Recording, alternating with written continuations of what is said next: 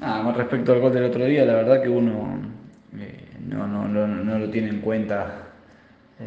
más allá de que existe la posibilidad, uno seguía y se,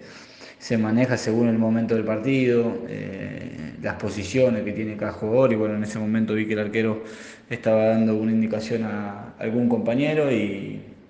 salió del área chica, se distrajo y bueno,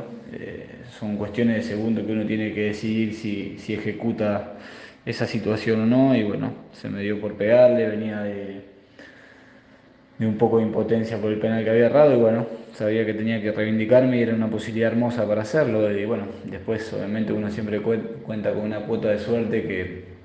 que la pelota entra, pero... Pero sí, uno siempre en el entrenamiento o, quizás jugando con amigos lo intenta, lo practica eh, y a veces ni sale aunque no esté un arquero. Entonces, bueno, la verdad que, como te decía recién, tener un poco de fortuna eh,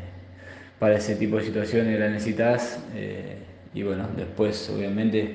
eh, tratar de hacer la ejecución lo mejor posible para que la pelota vaya al lugar donde querés. la verdad que me puso muy contento y,